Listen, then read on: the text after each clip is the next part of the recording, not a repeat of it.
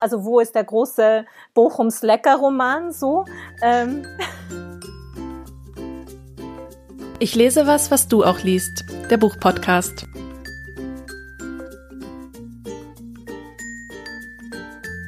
Ja, herzlich willkommen, liebe Zuhörerinnen und Zuhörer. Hallo Fabienne. Hi Martina. Wir kommen heute live zu euch aus zwei getrennten Wohnzimmern, die Corona Edition. Ich hoffe, wir hoffen beide, dass es einigermaßen funktioniert mit dem Ton und entschuldigen uns schon mal im Vorhinein für etwaige Störungen der Übertragung. Aber naja, these are the times, ja. oder? Desperate times need desperate measures. Genau. Heute geht es wieder um einen äh, neuen Roman bei uns und zwar um Brüder von Jackie Tome. Ja, der ist 2019 erschienen beim Hansa Verlag und war ähm, wie auch Fabiens Lieblingsbuch Herkunft. Frechheit! Ähm, also auf der Shortlist für den äh, Deutschen Buchpreis in dem Jahr, also im Jahr 2019. Genau, und musste dann aber dem Herr Stanisic weichen. Genau, ich erzähle erstmal ganz kurz, um was es geht, oder? Es geht, Spoiler, um zwei Brüder. Wer hätte es gedacht?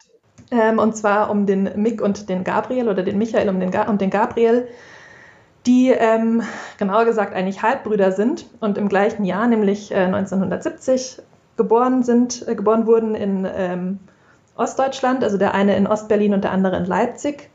Und das Buch beschreibt dann eigentlich so ähm, den Werdegang dieser beiden Halbbrüder, die sich nie kennenlernen und die auch ihren leiblichen Vater, der senegalesischer Medizinstudent äh, in der DDR war, ähm, ja, die den auch eigentlich nie kennenlernen, bis dann am Schluss.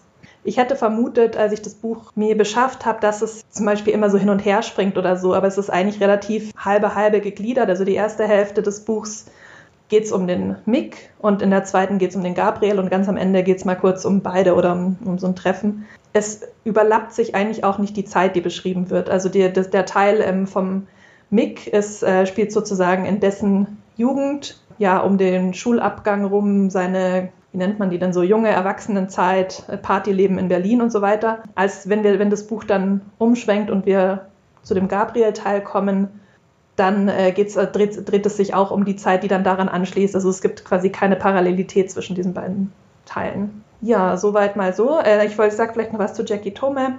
Ja, wieder mal haben wir einige autobiografische Parallelen, aber nicht zu viele. Ich finde, es geht gerade noch. Sie ist nämlich auch ähm, Afrodeutsche eines Vaters aus Guinea und einer deutschen Mutter im, in Halle an der Saale geboren und dann in Leipzig und Berlin aufgewachsen. Hat ihren Vater auch erst spät im Leben kennengelernt. Genau, und hat dann als Journalistin gearbeitet und es ist jetzt ihr zweiter Roman, der dann auch ganz gut durchgestartet ist also vielleicht könnten wir ja anfangen mit so äh, gleich dem Hot Topic dieses Romans, äh, anhand dessen oder auf den er immer wieder Jackie Tome würde vielleicht sagen, reduziert wird, nämlich äh, das Rassismus-Thema. Das wäre vielleicht so eine ganz gute Möglichkeit anzufangen und darüber ja vielleicht ein bisschen genauer auf die jeweiligen Handlungen, auf diese Figuren einzugehen, diese beiden Brüder, die ja sehr unterschiedlich doch sind. Ja, also das ist ja, ist ja auch so ein bisschen das verbindende Thema zwischen den beiden. Also, dass sie eigentlich, ähm, also auch wirklich, ähm, das ist ja schon fast auch ein bisschen konstruiert, dass sie auch im gleichen Jahr geboren sind, wirklich. Ähm, also da, da ist ja eine ganz starke Parallelität und sie haben eben beide diesen senegalesischen Vater, den sie nicht kennen, ähm, und eine jeweils eine ostdeutsche Mutter, die dann auch alleinerziehend äh, in großen Teilen bleibt und haben dann erstmal halt so diese komplett gleichen Ausgangsbedingungen und eine, eine oder eine dieser Ähnlichkeiten ist halt dieser Rassismus, den du schon ansprichst, den man halt unweigerlich hat, wenn man generell wahrscheinlich in Deutschland, aber auch in Ostdeutschland als, als afrodeutscher äh, Junge aufwächst. Und es zeigt sich dann aber, dass beide damit ja sehr unterschiedlich umgehen. Beziehungsweise ich fand es interessant, weil in den Interviews, die ich gelesen habe und in den Rezensionen, wurde das Buch sehr oft dafür gefeiert, dass das Rassismus-Thema äh, oder diese äh, Diskriminierungserfahrungen so sehr subtil dargestellt werden und eigentlich gar nicht so sehr die Hauptrolle äh, spielen, dass das eher mhm. so beiläufig erzählt wird und auch Jackie Tome ähm, sagt in Interviews ganz explizit, sie versteht schon, warum das immer wieder auf dieses Thema der Hautfarbe und von Diskriminierung aufgrund von Hautfarbe, warum sie immer wieder darauf angesprochen wird, aber ihr war es eben sehr wichtig, erstmal ein Buch zu machen, das nicht in erster Linie darüber, davon handelt und diese Frage des Rassismus, Rassismus sehr subtil zu verhandeln oder eher subtil zu verhandeln. Und ich habe mich halt so gefragt, mh, mm, für mich löst das das Buch nicht so wirklich ein. Also diese Subtilität. Also weil ich finde, vielleicht können wir da so ein Beispiel oder so ein ja, ein Beispiel dafür, wo, wo es eben zu einer tatsächlich rassistischen oder ja, Konfrontation kommt, ist ja Mick, als er, das ist schon in der zweiten Hälfte der 90er Jahre, mit seiner Freundin Delia nach Ostberlin zieht wird er von so einem Typen aus dem Nichts mehr oder weniger attackiert. Und äh, das ist so eine Figur, die wird da so davor ganz kurz eingeführt. Also wir äh, sind da so ein Kapitel lang in der Perspektive dieser Figur. Und es stellt sich dann heraus, der greift dann äh, Mick an, aber mhm. es stellt sich raus, es ist so ein ehemaliger Schulfreund. Also Mick kennt den, der war mit dem in der Schule. Und dann löst sich das irgendwie so ein bisschen so in Wohlgefallen oder nicht in Wohlgefallen auf, aber es ist erstmal so, er hätte ihn auch verschwiegen, also ihn ist der Vorfall. Er hätte ihn auch verschwiegen, wenn zufällig die Polizei vorbeigekommen wäre und gefragt hätte, warum er, der große Mann südländischer Herkunft, auf einem kleinen Mann mit verfassungsfeindlicher Tätowierung kniete, der aus der Nase blutete. Opfer, Täter, Ausländer, rechtsradikaler, rassistisch motivierter Überfall. Mick wollte nichts mit diesen Kategorien zu tun haben. Er würde in seiner Blase bleiben, in der es ihm gefiel und die von der Blase, in der sich Leute wie Kurz aufhielten, weiter entfernt war als der Mond. Ja klar, ich meine, das ist ein rassistischer Übergriff, der gleichzeitig aber auch, ich finde, das war ja schon, damit hat das Buch ja so ein bisschen gespielt, ähm, weil man dann ja eben, als dieser Übergriff beginnt, ist man ja erstmal in der Perspektive, in der Ich-Perspektive von diesem Täter, der in so einem Späti abhängt und beschreibt, ähm, dass da so ein ähm, ein Schwarzer reinkommt und der sagt dann ja auch so, so rassistische Sachen, so, ja, so typisch kann der nicht Hallo sagen und so.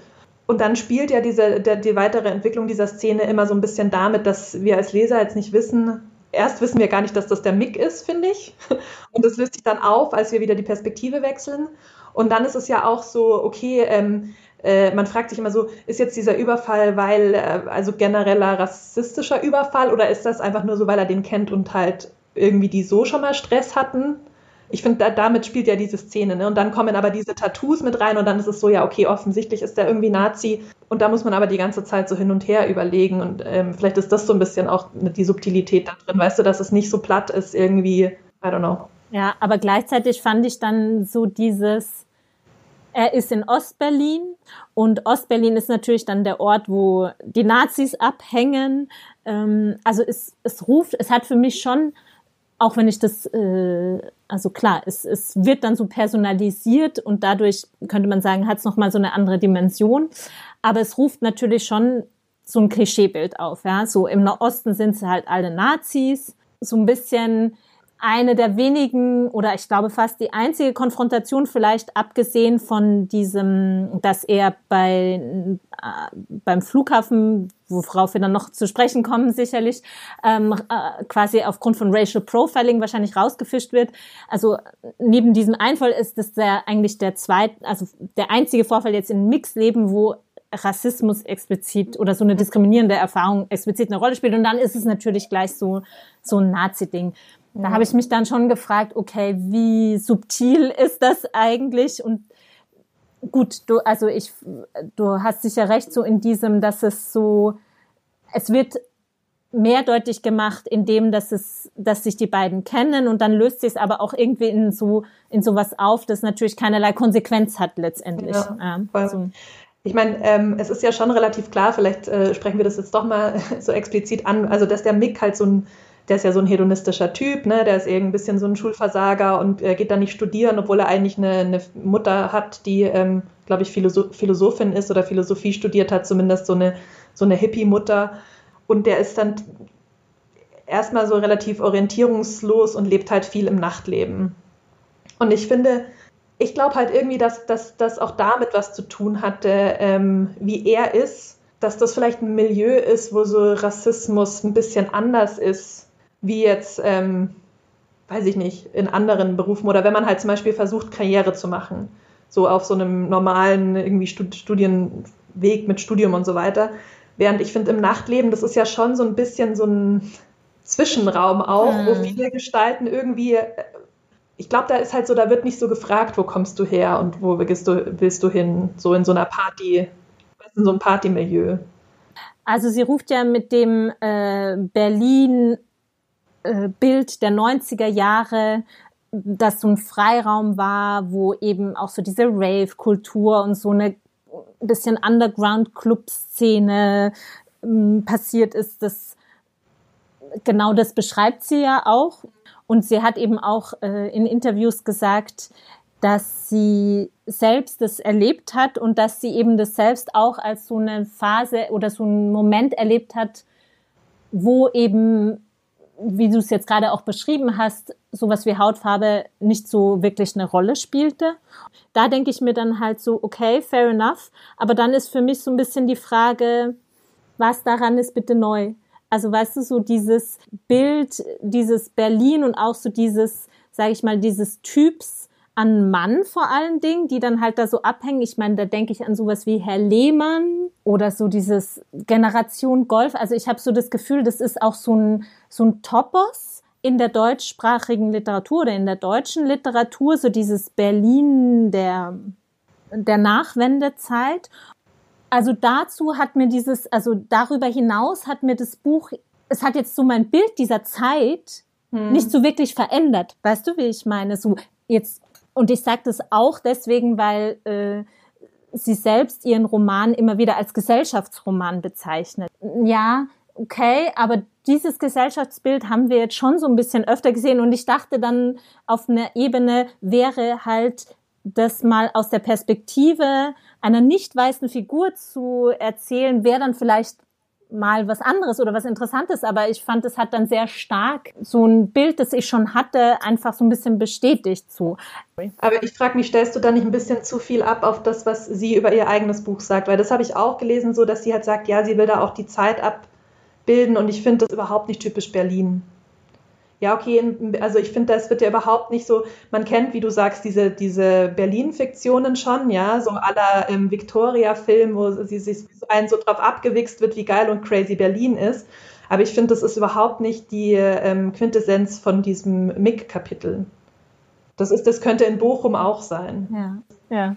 Aber ähm, also ich finde, ich finde es interessant, weil ich glaube, meiner Wahrnehmung nach ist dieser, dieser, dieser Charakter, also diese Figur, die du beschreibst, dieses Partymachers, dieses sich so dahin treiben lassen, ist für mich schon sehr stark mit diesem Berlin assoziiert. Also es ist eben nicht Bochum, weil es in Bochum das zumindest in der Literatur, also wo ist der große Bochums Lecker-Roman so? Ähm und das ist, also ich, ich musste mich, also ich muss dazu sagen, ich habe das, ich hab das Buch nicht mal gelesen, ich habe nur den Film gesehen, aber für mich hat es mich, mich hat total an Herr Lehmann erinnert, ja, so, ähm, wo ich so das Gefühl hatte, diese Figur und genauso mit diesem, also de, der Hedonismus, das so ein bisschen verpeilte, dann aber doch irgendwie liebenswerte, ja. Ich meine, eigentlich ist auch so na, wenn man sich auch so überlegt, was das eigentlich für ein Typ ist, auch für einen Mann, müsste man eigentlich die ganze Zeit das, die Hälfte der Zeit das Kotzen kriegen, ja, so. Er ist ja auch nicht cool. also. Ja, aber ich finde, er wird schon sehr stark in dem, äh, in dem Roman so dargestellt. Ja. Hm, finde ich, weiß ich nicht.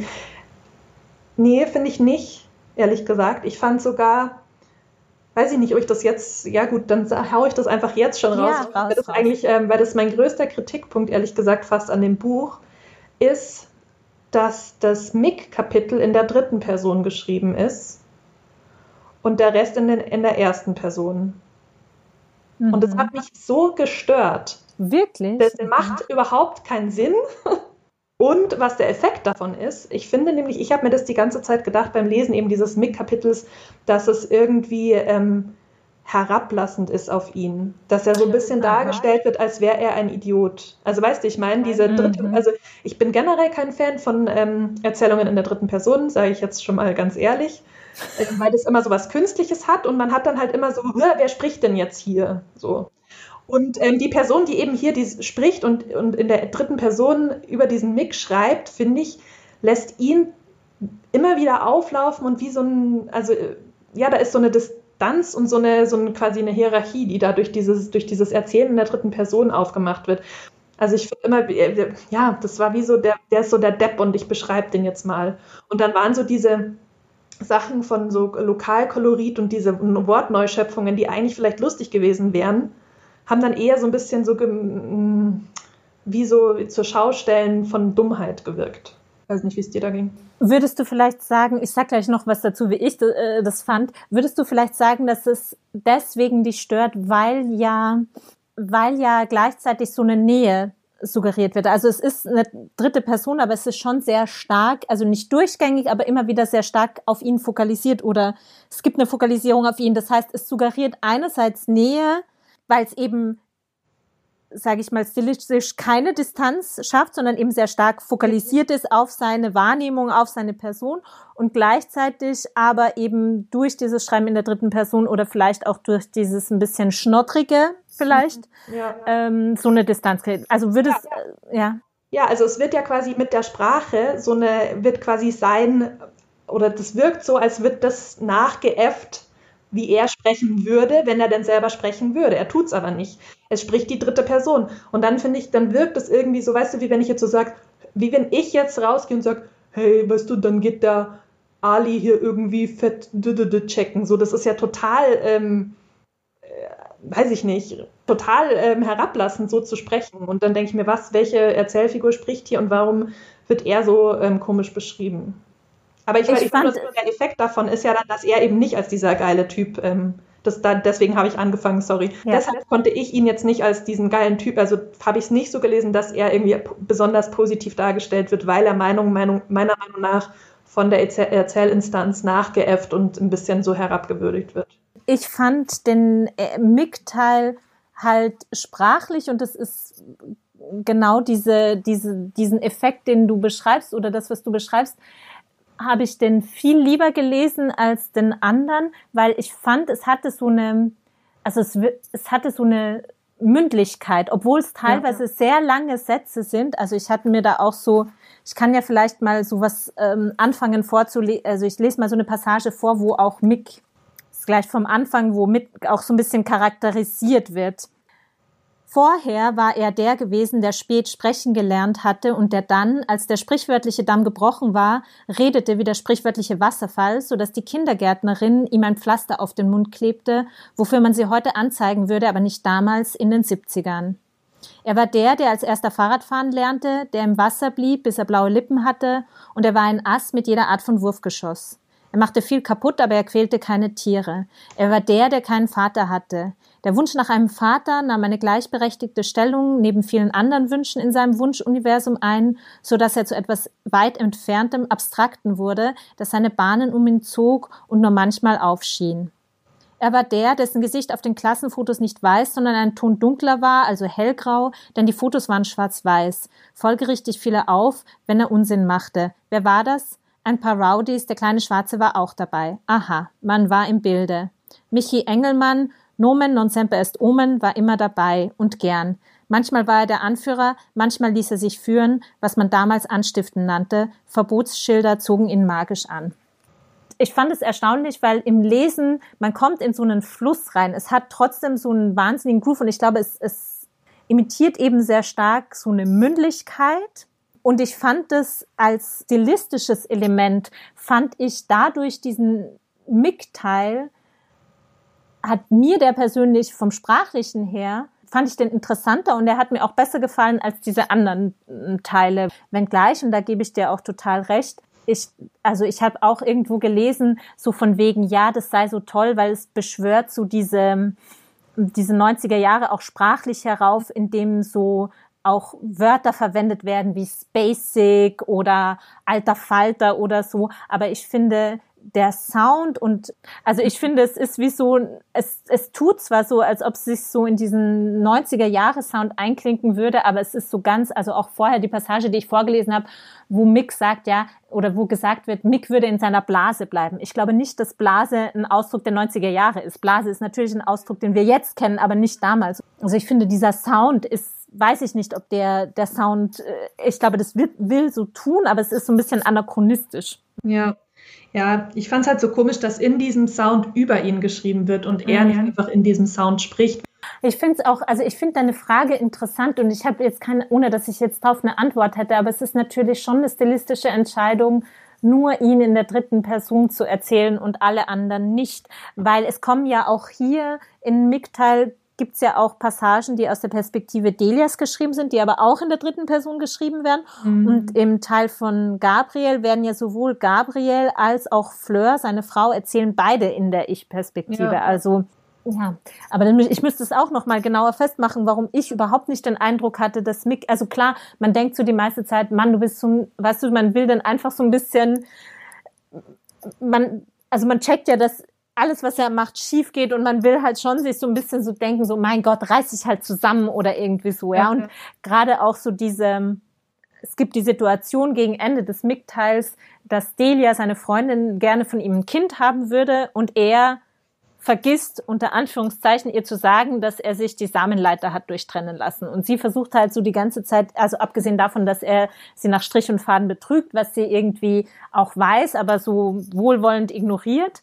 Aber das sagt er ihr dann halt nicht. Und dann, als sie das erfährt, ist sie so vor den Kopf gestoßen, dass sie ihm dann schlussendlich äh, den Laufpass endlich gibt und dann realisiert er erst, wie sehr er sie liebt und würde sie am liebsten zurückhaben. Ja? Und das ist halt so ein bisschen so, da denkt man sich natürlich so, also what the fuck, ja, mhm. so. Ähm, und er ist halt auf eine Art, gut, glaube ich, es ist kein bösartiger Mensch, ja, weswegen man in diese ganzen Sachen irgendwie und deswegen, und er wird halt eben auf eine Art nicht so wirklich also ich finde, da ist zum Beispiel Gabriel wird da durch die Konfrontation mit Fleur und durch diesen, diesen Blick, den wir aus Fleurs Perspektive auch in, auf ihn haben, zum Teil viel mm, ambivalenter oder problematischer als Figur, als, ja. als äh, Mick es jetzt ist. Ja. Weißt du, was ich meine? Ja, ja, voll. Ähm, ich wollte mehrere Sachen dazu sagen. Es ist einerseits so, ja, da, ich finde da, klar, der Mick ist halt so dieser ähm, Happy-Go-Lucky, ähm, so ein Lebemann und so, der natürlich voll viel verkackt, aber irgendwie dann, also ich weiß, ich finde, man stellt den sich auch so vor, so immer mit so einem fetten Smile auf dem Gesicht und halt so, hm, ja, der, der gurkt halt so durchs Leben und macht wahrscheinlich viel auch einfach durch ein nettes Lächeln und irgendwie ein bisschen äh, nett schauen, so wieder gut. Und es ist ja auch irgendwie ein totales Klischee von schwarzen Männern. Total, finde ähm, ich auch. Und ich habe mich aber halt trotzdem immer so gefragt mit diesen, mit dieser ähm, erste Person und dritte Person, warum das dieses Buch macht, weil es ja sonst ähm, sich so schon fast haarspalterisch ähm, bemüht, so diese zwei, also zwei Hälften zu haben und irgendwie so ein bisschen so eine Spiegelbildlichkeit herzustellen. Ja. Warum dann jetzt hier eben so ein, so ein Ungleichgewicht ähm, geschaffen wird. Ich habe es halt ein bisschen so, Mai, weil wenn ich jetzt irgendwie, wenn ich jetzt da eine Seminararbeit drüber schreiben müsste, würde ich mir vielleicht irgendwie sozusagen aus den Fingern ziehen, das hat was mit Kontrolle zu tun. Weißt du, weil also so erzählen ist ja auch immer eine Kontrolle über die eigene Geschichte. Und ich finde schon, dass der Gabriel ja so der ist, der so, so nichts dem Zufall überlässt. Man, das wird ja dann auch so erzählt, wie er diese Fleur ähm, zu seiner Freundin und dann zu seiner Frau macht, dass das quasi alles geplant ist und ähm, ich will das und ich mache das und so ist sein ganzes Leben, so ist seine Karriere und so. Und der quasi hat dann natürlich auch die erzählerische Kontrolle. Der, der Mick, der würde das halt nie auf die Reihe kriegen, sozusagen Geschichte zu erzählen. So, das muss, das muss quasi jemand anderes machen. Und genauso ist ja auch sein Leben so. Ihm wird ja immer, ihm werden eigentlich immer nur Sachen zugetragen und die passieren dann irgendwie und dann macht er das halt so. So würde ich das dann irgendwie begründen, wenn ich es jetzt müsste, aber ähm, ich kann jetzt nicht sagen, dass es mich auch wirklich so überzeugt hat. Ähm, und ich finde auch, also ich finde das auch nochmal so einen ganz wichtigen Punkt, den du gesagt hast, weil mir ging es ehrlich gesagt dann beim Lesen auch ähnlich. Ich finde auch so dieses Bild des promisken schwarzen Mannes. Aber auch schon der Vater, ne? Also das ja, der Vater, so Mick, ja. Sean, der Sean ist die Affäre von Fleur. Bevor, also während sie Gabriel kennenlernt, hat sie ja so eine Affäre, On-Off-Affäre mit ist diesem, ja, der ist, das ist ein Jamaika oder der ist so aus den West Indies. Ähm, äh, und das ist halt auch so ein Typ, der irgendwie sich nicht committet. Also ich fand so, wenn, weil sie ja auch immer wieder betont und auch so sehr stark dafür gelobt wurde, Jackie Tome, dass sie eben diese beiden Männer da, also dass sie sich so in diese Männerwelten eingeführt hat, ähm, äh, eingefühlt hat, äh, und in diese Figuren und so weiter, dann finde ich das Bild, das da von schwarzen Männern in Summe gezeichnet wird, bisschen problematisch im Schnitt, ja, so.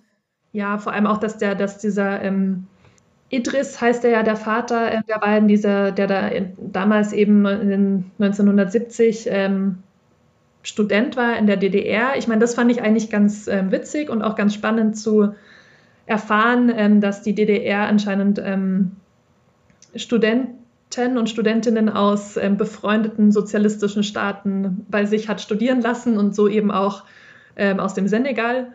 Ähm, und so kam eben der Vater. Und ja, dass er es dann halt geschafft hat, so in einem Jahr zwei Kinder zu zeugen und sich um keins zu kümmern. Ja. Ne? Mhm. und auch keine Anstalten gemacht hat, irgendwie mal bis äh, irgendwie 40 Jahre später sich da mal, mal zu, nach dem Rechten zu sehen. Ähm, das ist schon ein hartes Klischee. Oder warum, ja, warum es nicht irgendwie einen Grund gab, warum er von dem einen nichts wusste oder so, weißt du, ich meine?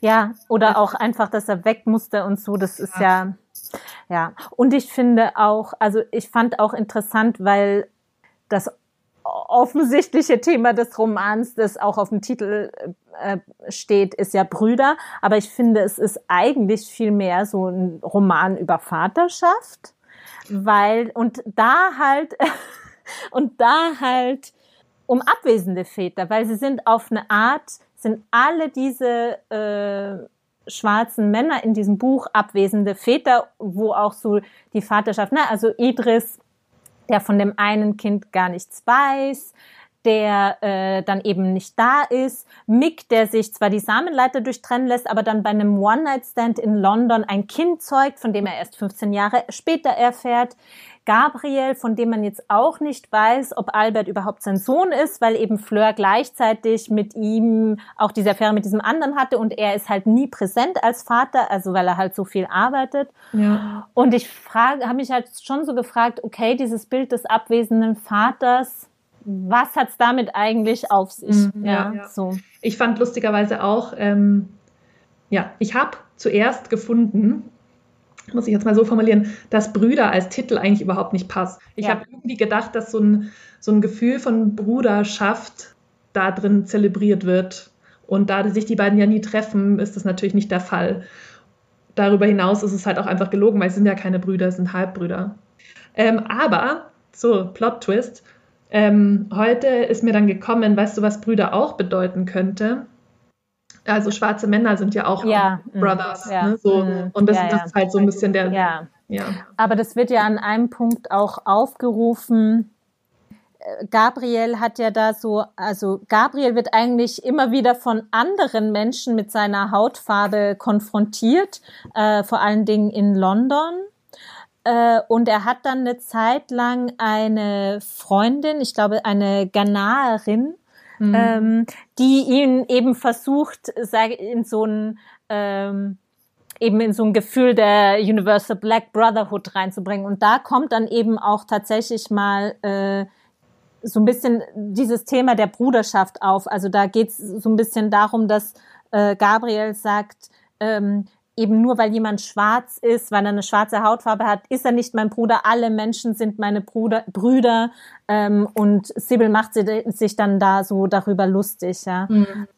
Ja, vielleicht könnte man so dieses Brüder als Metapher eben für diese Frage verstehen, die ja im Gabriel-Kapitel vor allen Dingen immer wieder verhandelt wird, weil er ja sich sehr stark eben gegen das wehrt, was an ihn herangetragen wird, so dieses, einerseits so diese Klischees, ja, ähm, denen er ja unbedingt widersprechen will, also so, äh, dass er keine Sehnsucht nach seinem Vater hat oder nach Afrika sich nicht mit seinen Wurzeln verbinden will und so weiter.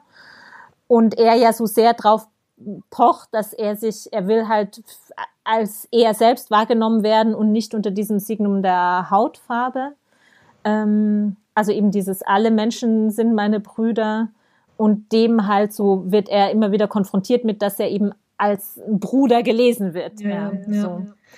ja, aber gut, vielleicht sollten wir jetzt mal ein bisschen über den Gabriel auch sprechen, der eigentlich ja gar nicht Gabriel heißt, sondern irgendeinen anderen Namen hat, aber sich dann das Idris sein, doch auch. Genau, und sein dritter Vorname ist eben Gabriel, so der quasi super, naja, super deutsch nicht, aber zumindest ähm, europäische Name, den er sich dann schnappt. Ähm, Ich habe ja, also ich habe ja schon ein bisschen rausgehört bei dir, dass dir das, der Teil anscheinend nicht so gut gefallen hat. Mich, ich habe den Gabriel-Teil sehr gerne gelesen. Also kurz zusammenzufassen, Gabriel ist im Gegensatz zu Mick der totale Oberstreber, ähm, war immer brav, war sozusagen weißer als die Weißen und hat ähm, alles karrieremäßig richtig gemacht und ist jetzt irgendwie Star-Architekt. Und wie du schon in London ähm, und wie du schon gesagt hast, ähm, für ihn oder er bemüht sich sehr, dass so, zumindest seine Hautfarbe keine Rolle in seinem Leben spielt. Sie tut es dann doch ab und zu. Und irgendwie, weiß ich nicht, ich mochte den irgendwie. Ich kann ich es jetzt auch gar nicht. Ich habe ein bisschen so. Sagt die Oberstreberin. Ja, nee, nee, es ist wirklich ein bisschen. Ähm, ich mag so Stories ähm, von Rebellieren durch extreme Regelkonformität. Das finde ich irgendwie manchmal spannend. Also weil er meint ja eben, also er sozusagen weiß ja schon fast, und das fand ich dann vielleicht in dem Setup von dem Buch auch wieder nicht schlecht. Wir kriegen sozusagen als erstes mit Mick diese totale, dieses Klischee des schwarzen Lebemanns hingespielt. Und dann als zweiten Teil und auch zeitlich versetzt haben wir jemanden, der sich genau von diesem Klischee, also der sein ganzes Leben damit verbringt, sich von diesem Klischee abzugrenzen. Sozusagen to the point, wo er eigentlich der Oberlangweiler wird. Ne? Natürlich nicht, weil er das will, sondern weil er sich von irgendwas total verkrampft abzugrenzen versucht. Ich fand das irgendwie so ein bisschen spannend, vor allem, weil ja hier, also bei dem zweiten Teil ja auch eine andere Chronologie oder eben keine Chronologie ist in der Erzählung, sondern wir steigen ja ein mit einem, mit einem Zusammenbruch, den er hat und gehen dann ja nochmal zurück und kriegen das dann nochmal sozusagen, wie es dazu kam, äh, erzählt. Und das fand ich fand ich einfach alles irgendwie interessanter als den ersten Teil. Du warst nicht convinced.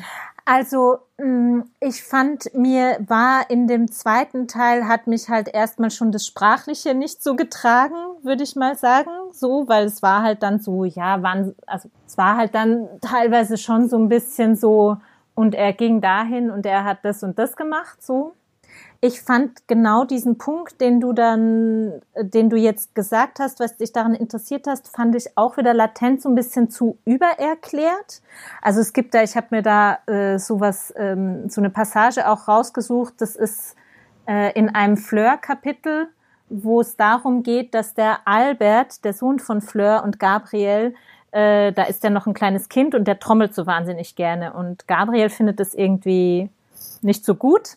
Und dann gibt es eine Auseinandersetzung zwischen Fleur und äh, Gabriel darüber, wo sie ihn dann eben konfrontiert und sie sagt dann eben über ihn, sie beschreibt ihn dann, Gabriel richtete sein ganzes Lebenskonzept darauf aus, keine Stereotypen zu erfüllen. Dafür fuhr eine beeindruckende Ansammlung an Gegenklischees auf, angefangen bei seinem vermeintlichen Hochkulturmusikgeschmack über alle möglichen konservativen Statussymbole bis hin zu seiner betont unlockeren Körpersprache. Alles, was er darstellte, kaufte und behauptete zu mögen, war ein Statement. Die Vorurteile, die er damit widerlegen wollte, existierten in ihrer Eindimensionalität, wenn überhaupt nur in den Köpfen von Leuten, die ihm egal sein konnten. Ich hatte diesen verkrampften Kampf seit Jahren zugesehen, manchmal amüsiert, manchmal tat es mir auch weh, aber ich hatte ihm nie gesagt, wie offensichtlich es war, was er da betrieb. Jetzt fasste ich es in einem galligen Satz zusammen. Keine Trommeln zu mögen, macht aus dir keinen weißen Gabriel. Ja. Aber das ist ja nicht die Story, das ist ja der Diskurs. Also da finde ich, muss ich jetzt unterscheiden. So die Story an sich, weißt du, das, was passiert in diesem Kapitel, das hat mir total gut gefallen.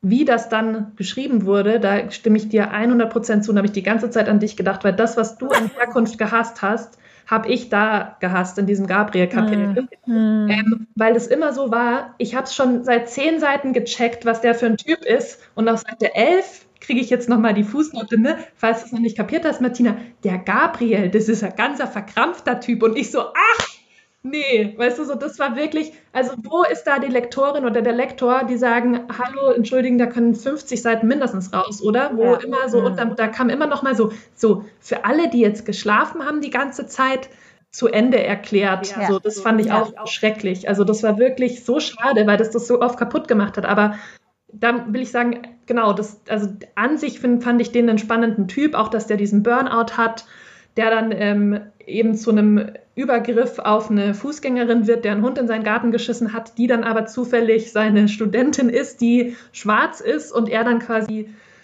sowohl des ähm, tätlichen als auch irgendwie, glaube ich, des sexuellen als auch des rassistischen Übergriffs bezichtigt wird, obwohl er eigentlich ja der Mr. Saubermann schlechthin ist und dass da das Ganze noch irgendwie mit Fäkalien passiert, fand ich eigentlich schon mal ein spannendes Setup, um dann zu beleuchten, ne, wie, wie hat es dahin geführt. Wurde aber meiner Meinung nach genau kaputt gemacht durch, dieses über, durch diese übererklärten. Äh. Die ja auch interessanterweise, finde ich, zu eher zu einem äh, Erzähler, in einer, zu einer, einer, Erzählerfigur in der dritten Person passen. Weil in der Ich-Erzählung solche Passagen drin zu haben, da fällt es ja auch, finde ich, ganz stark raus, ja, aus diesem sehr nahen Modus, ja. Es ist wirklich wie so eine, wie so eine Figurenbeschreibung, ja, wo man sich so denkt, don't tell, show, ja, so. Also das war das große Problem, das habe ich mir auch äh, auf, aufgeschrieben, so, ähm, dass da das Showing versus Telling, also wer das nicht kennt, vielleicht muss man das dazu sagen, so, man kann ja einfach eine Szene schildern, indem man sozusagen einfach zeigt, was passiert, so, man sagt irgendwie so, äh, keine Ahnung, man beschreibt, wie eine Person guckt oder dass sie weint oder so, oder man macht halt Telling und sagt, die Person war sehr traurig und erklärt halt damit einfach, was passiert, was man auch einfach hätte zeigen können und was der, die Leserin sich ja auch einfach selber erschließen kann. Und das war das Problem da. Und dann brauche ich das nicht nochmal immer erklärt zu bekommen. Da fühle ich mich auch ehrlich gesagt ein bisschen ähm, ja nicht verarscht, aber ja, ich fühle mich einfach bevormundet. Ja, bevormundet oder unterfordert, so unterschätzt.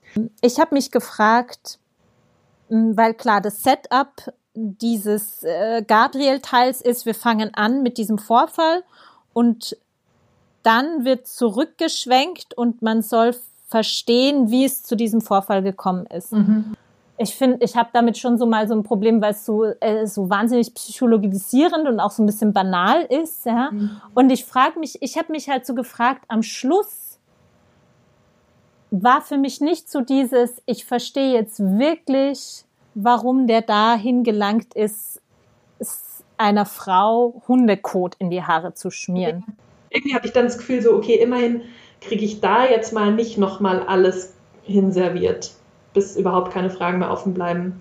Ja, aber ich habe mich dann gefragt, ist es das oder ist es einfach nur so ein bisschen nicht konsequent auserzählt oder durchdacht? Mhm. Also es verläuft sich dann irgendwie so und die einzige Erklärung, und das ist dann auch wieder so ein Problem, das ich damit hatte, ist halt so eine, so eine irgendwie psychologische, ja, so. Also der war halt eben dieser Overachiever, der sich halt, der halt vielleicht so diesen, unter Anführungszeichen Makel des elternlosen Kindes, ja, weil seine Mutter stirbt ja auch, als er noch sehr klein ist, der das dann kompensiert durch eben so eine Überperformance und irgendwann halt total abdreht. Ähm, und das finde ich halt auch wiederum als so ein Erzähl, mm, Erzählmuster, als so ein Handlungsmuster, als eine Figurencharakterisierung super platt. Also das ist halt auch wieder so, was, was, was soll das? Was, was ist sozusagen so äh, der Punkt dieses Ganzen? Ja? Mhm. So, also wenn es mich jetzt sprachlich nicht irgendwie mitmacht, wenn diese Figuren zum Teil übererklärt sind, zum Teil auch so ein bisschen klischiert sind. Und ich war dann so ein bisschen so für das, dass das am Anfang so, das ist ja das Setup, ja, das ist ja das Who Done It, ja, man will wissen, wie ist es zu diesem Punkt gekommen. Und dann werde ich da so quasi entlassen mit sowas, Ach, und dann kriegt er so eine E-Mail von seinem Vater. Ach, und dann ist er da zwar in Brasilien und dann kommt er aber irgendwie zurück und es ist alles irgendwie wieder okay. Da war ich dann so ein bisschen so. ja, ja, nee, ich, ich fand schon, dass der ähm, Gabriel-Charakter oder die Gabriel-Figur, finde ich, hatte schon relativ viele ähm, Facetten, so die ich dann ganz spannend fand. Ich fand zum Beispiel das dann ganz witzig, als die dann mit diesen Freunden im Urlaub waren, wo er so genervt war von diesem Kind ähm, oder dass eben die Freunde ein Kind haben, das halt immer sehr gepusht wird und er das ja eigentlich mit sich selbst macht und mit dem eigenen Sohn auch machen würde. Der Sohn ähm, erlaubt es aber nicht, weil der ja so ein bisschen schwieriges Kind ist, eher so künstlerisch und eher so ein bisschen geheimtuerisch und weiß ich nicht. Ich glaube, da stehen einige so Diagnosen im Raum, die aber nicht ausgesprochen werden. Das zum Beispiel fand ich eine ganz spannende Episode, die dann ja auch irgendwie auch gar nicht weiter aufgegriffen wird. Das hat mich irgendwie schon unterhalten zumindest. Aber da ist für mich so die Frage, das eine ist, es wird, also weil du hast jetzt gesagt, es wird abgebrochen und nicht zu Ende erklärt. Ich will nicht, dass es erklärt wird, ich will, dass es erzählt wird. Weißt du so? Ähm, und ich, also ich frage mich, das ist vielleicht so ein bisschen wie dieser, Desmond und diese Episode mit diesem äh, Drogenschmuggel im ersten Teil mit Mick. Also ich fand es so erstaunlich, weil diese Figur des Desmond, die wird ja so eingeführt und ich dachte dann schon am Anfang so, okay, das ist jetzt der Bruder, ja, so. Und dann gibt's diesen, und dann bricht es auf einmal ab, dieser Desmond verschwindet. Das hat auch irgendwie außer dass Mick halt dann so eine Zeit lang ein bisschen mehr Geld hat, hat es eigentlich irgendwie keine Konsequenz. Und so ging es mir mit so ganz vielen Sachen. Ich finde auch, ähm, ich finde auch so diese Figur des Albert, die ist dann zwar immer wieder so, taucht dann eben auf, wie du sagst, und ich fand es dann auch immer so ganz spannende Momente, auch die Aktionen, die der reißt, aber das bleibt dann halt so stehen und ich will ja nicht, dass es mir erklärt wird, ich will, dass dann irgendwas damit gemacht wird. Und da hatte ich so das Gefühl, das gab es für mich irgendwie ja, ja. Ja, in diesem Gabriel-Teil so ein bisschen zu viel, dass ich so das Gefühl hatte, auch von so einer Figurenentwicklung oder irgendwie zu verstehen, was da, wie die funktionieren, wie diese Beziehungen funktionieren, das, entweder das wurde mir halt so wahnsinnig erklärt oder es wurde dann halt eben nicht wirklich auserzählt oder dann nicht weitergeführt. Und war, ja, das hat mich auch total gestört mit dieser, mit diesem Drogenschmuggel, was ja auch eine Riesenstory ist. Ich finde es auch so unrealistisch. Und das ist halt kein so ein bisschen, ist kein so eine kleine Sache, die man mal einfach macht, ne? Es war schon mal total unrealistisch und dann, ähm, genau, dann fliegt es eben fast auf und sie müssen irgendwie in London irgendwie halb untertauchen und dann wird es nie wieder erwähnt. Ja, und die einzige, der einzige Grund scheint zu sein, damit Mick dieses uneheliche Kind zeugen könnte. Also weißt du, ich habe echt so das Gefühl, dass Mick, diese ganze Geschichte dient nur dazu, dass Mick später mal ein uneheliches Kind haben ja, wird. Wahrscheinlich. Ja, so. Aber das, dafür brauche ich keine 40 Seiten. Weil ich war nämlich schon ein bisschen, ähm, weiß ich, wie es dir ging, ich war so ein bisschen enttäuscht, als ich dann gemerkt habe, ah, okay, jetzt, ähm, jetzt fängt das Ende an. Oh, und nur noch, ich weiß nicht, wie viele Seiten waren das? 30? Mhm, sowas. Weil da dachte ich mir, okay, jetzt habe ich die ganze Zeit zwei Brüder und irgendwie will ich ja, die, dass die sich irgendwie kennenlernen oder so. Und jetzt ist halt von diesen 500 Seiten Schinken die letzten 30, wo das.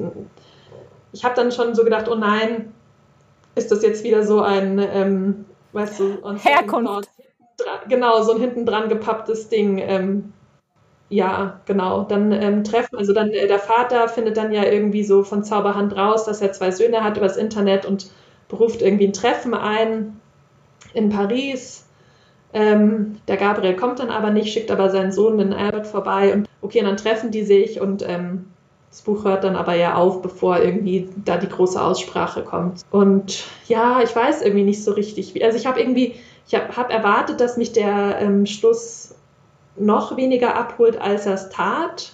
Also weißt du, ich, ich hätte es irgendwie, glaube ich, super nervig und cheesy gefunden, wenn die sich jetzt allen in den Arm gelegt Ja, natürlich, ja, ja, klar. Mhm. Und ähm, ist ja aber auch unzufrieden, also wenn sie sich gar nicht getroffen hätten oder niemand sich getroffen hätte, wäre auch unzufriedengestellend gewesen, finde ich. Dann, dann brauche ich sowas irgendwie auch nicht aufspannen. Ja, ich weiß auch nicht so genau. Ich musste halt so die ganze Zeit dran denken, es gibt doch auch diese Episode mit Fleur, weil Fleur, die Frau von Gabriel, ist ja auch adoptiert. Mhm. Und die sucht dann ja auch irgendwann ihre Adoptivmutter. Und das ist ja so ein Treffen, das so total deprimierend ist. Ja, und wo sie auch so wahnsinnig enttäuscht ist, so. Und das scheint mir so was viel realistischeres zu sein, als so, ich treffe meinen Vater wieder, der auch noch so mega erfolgreicher, was ist ich, Hautchirurg oder Zahnchirurg in Senegal ist und also es war nicht zu versöhnlich, aber es war schon auch ein bisschen versöhnlich. Mich hat es auch nicht so wahnsinnig ja. abgeholt. Aber ich fand, ich finde versöhnlich auch eigentlich okay. Also ich weiß nicht. Ich finde halt so, ja, also ich finde halt immer. Zeiten von Corona kann man das schon mal machen. Erstens das und zweitens auch irgendwie so, ich meine, bei solchen Familienwiedervereinigungsgeschichten, da gibt es halt zwei, zwei Narrative. Das eine ist, alle ähm, hängen sich halt irgendwie heulend und super happy in den Armen so, à la Kai Pflaume moderiert so.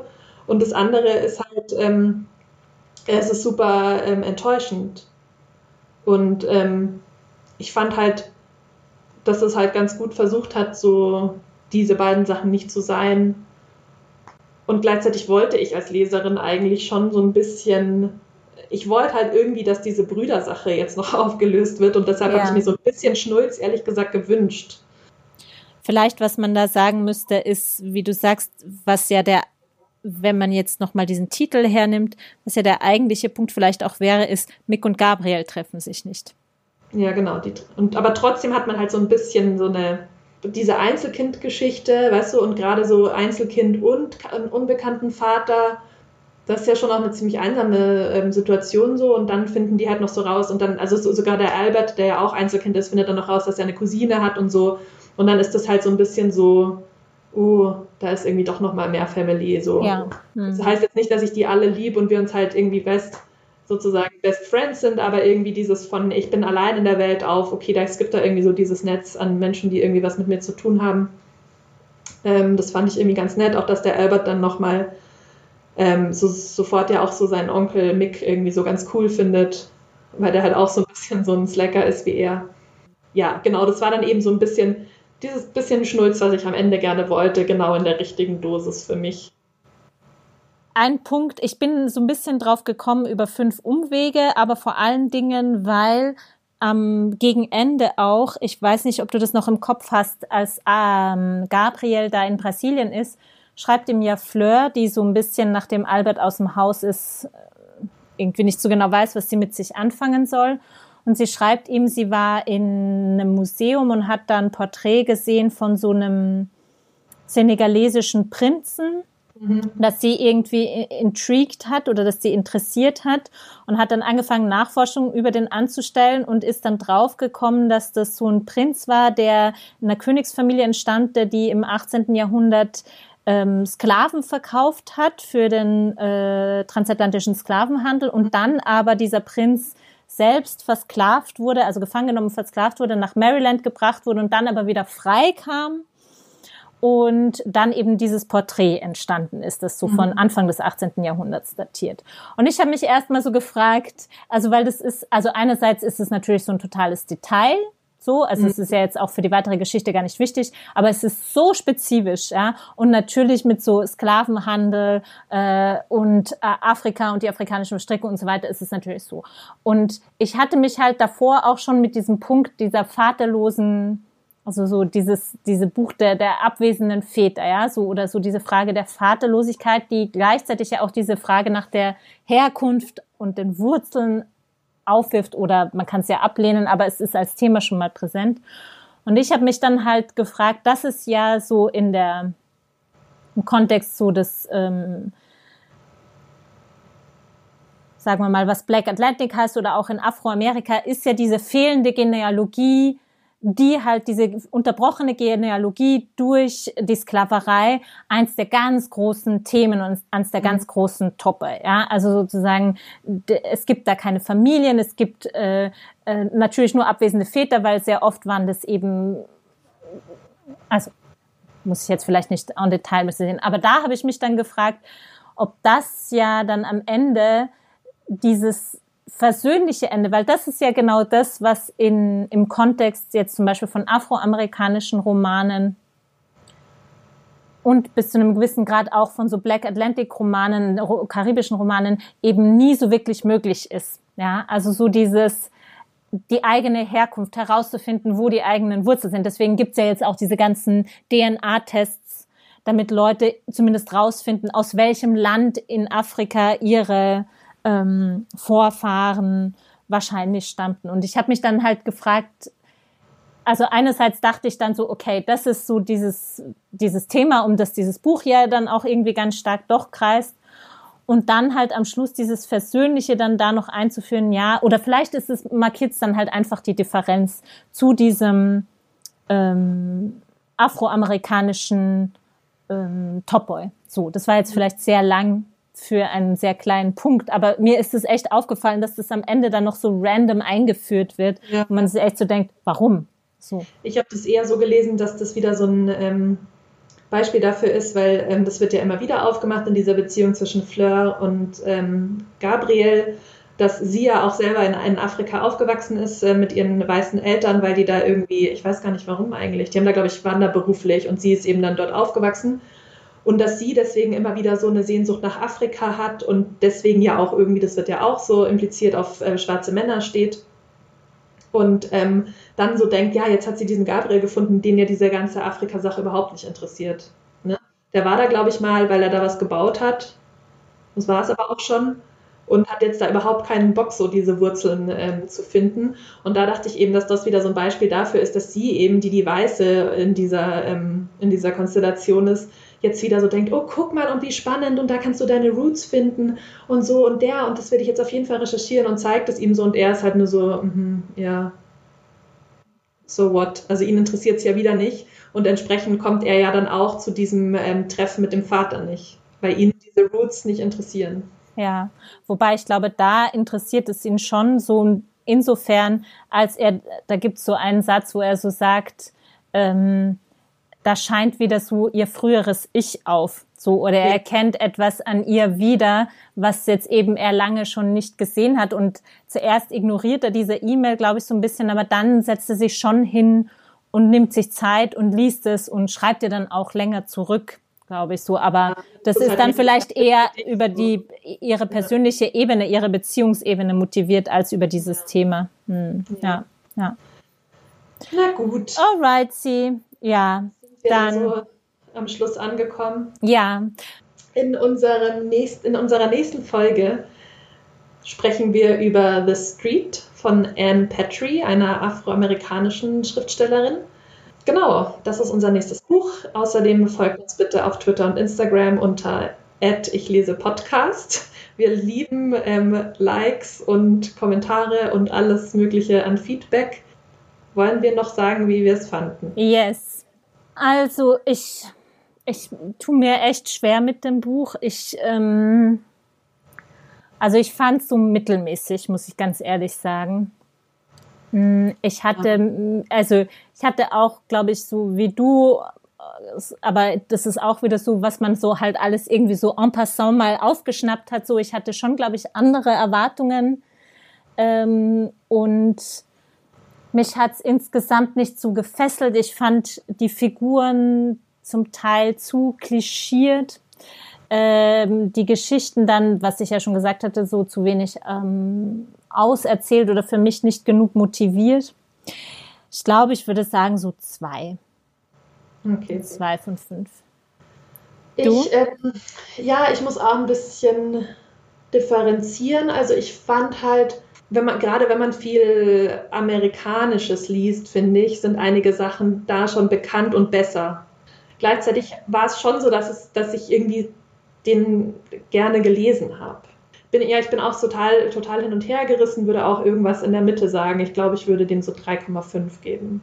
Genau. Na gut. gut. War es das jetzt von uns? Ja. Ähm, Macht's ganz gut, kommt gut durch die Zeit, hört unsere Podcasts, wenn euch langweilig ist. Ja, genau. Und bis bald. Bis Tschüssi. bald. Tschüss.